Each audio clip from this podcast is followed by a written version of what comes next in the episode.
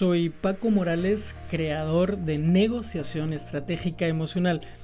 Y hoy en este audio quiero hablarte un poquito sobre las almas extraviadas o errantes y qué tiene que ver eso contigo, conmigo y con la terapia de desposesión de espíritus a distancia. Han aparecido cosas imprevistas en mi caminar por el sendero mm, de la sanación. Hace algún tiempo, casi cinco años, eh, en la práctica de la terapia de vidas pasadas o, o vida pasada, considerando que nunca morimos y que el tiempo para el alma no existe, he trabajado desde que me certifiqué en desposesión de espíritus. He estado trabajando con, con la desposesión de los pacientes ya he explicado en varias ocasiones que las posesiones son energías ajenas al dueño del cuerpo y que actúan pegadas a él, tratando de ejercer su voluntad por sobre la de él. Estas pueden ser de varios tipos, especialmente de almas perdidas, que son almas que no han ido a la luz una vez que el cuerpo muere.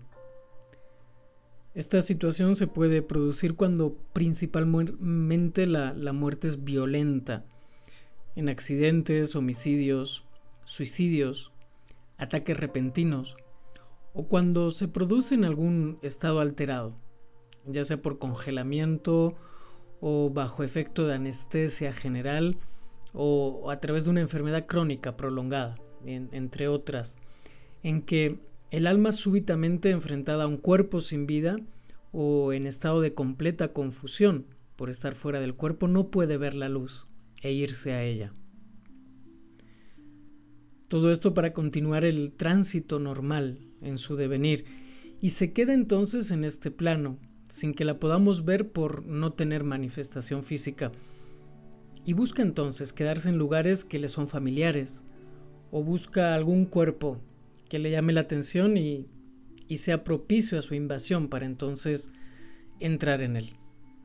Cuando el alma perdida se queda en algún lugar físico puede producir alteraciones energéticas importantes, llegando a producir efectos notorios en el ambiente y en las personas y en los resultados de sus actuaciones. Cuando las almas perdidas ocupan un espacio en un cuerpo de otra persona pueden producir alteraciones importantes como por ejemplo dolores, enfermedades sin causa aparente, adicciones al sexo, al tabaco, al alcohol, a la comida, a las drogas, cambios de comportamientos repentinos que pueden hacerse después repetitivos, pérdida de energía vital, dificultad de memoria y falta de capacidad de, de concentración, desórdenes de personalidad múltiple, obsesiones, entre otras. Muchas hay que parece que son casi inicuas y, pasan desapercibidas, pero van haciendo su trabajo lentamente, como una gota de agua en la roca.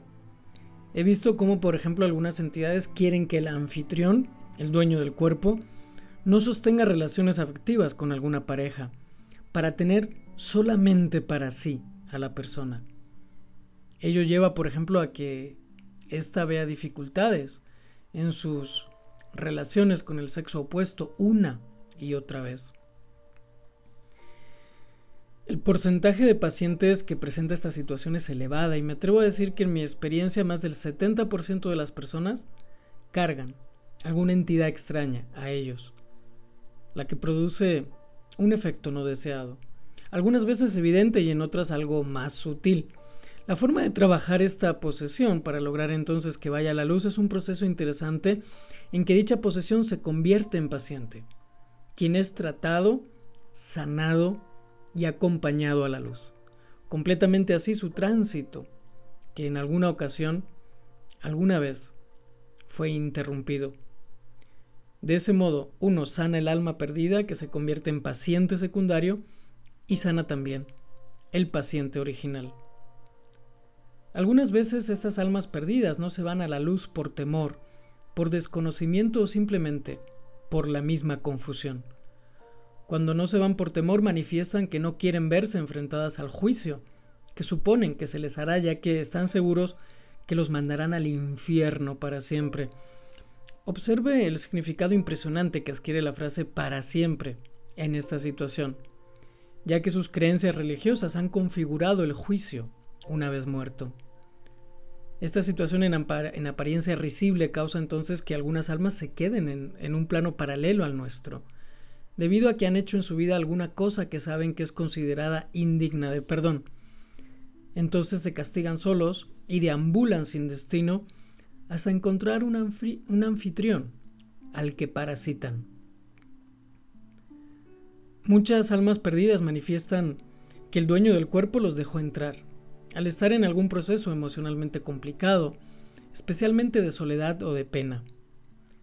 Los estados complicados que favorecen la entrada de almas perdidas son la pena, el dolor profundo, el miedo, el pavor, la rabia, el odio, los episodios de violencia física, la desvitalización por enfermedades crónicas o de, larga presencia, la pérdida de conciencia por embriagadez, por golpes en la cabeza por anestesia general, entre otros. Los niños pequeños son especialmente vulnerables al no tener completo todavía su campo energético y depender emocionalmente de sus padres, quienes tienen la misión divina de cuidarlos, guiarlos y protegerlos. Cuando a un niño se le quita su poder, como por ejemplo cuando se rompe su voluntad golpeándole o sometiéndole físicamente, el niño abre su campo vibratorio y queda expuesto a la invasión de energías extrañas. Por eso se debe evitar a toda costa golpear a un niño. Y cuando digo cosas imprevistas hablo de cosas nuevas que aparecen en mi camino. Desde hace más de un año he experimentado con la práctica de la disposición a distancia, vale decir, utilizando una persona de intermediario para sanar a otra no presente. Ha sido una situación novedosa y que me ha traído también muchas satisfacciones en este camino de servicio. Pronto te estaré hablando y ahondaré en esta técnica y en otro tipo de posiciones. Mientras tanto, recuerda hacer que cada día de tu vida cuente.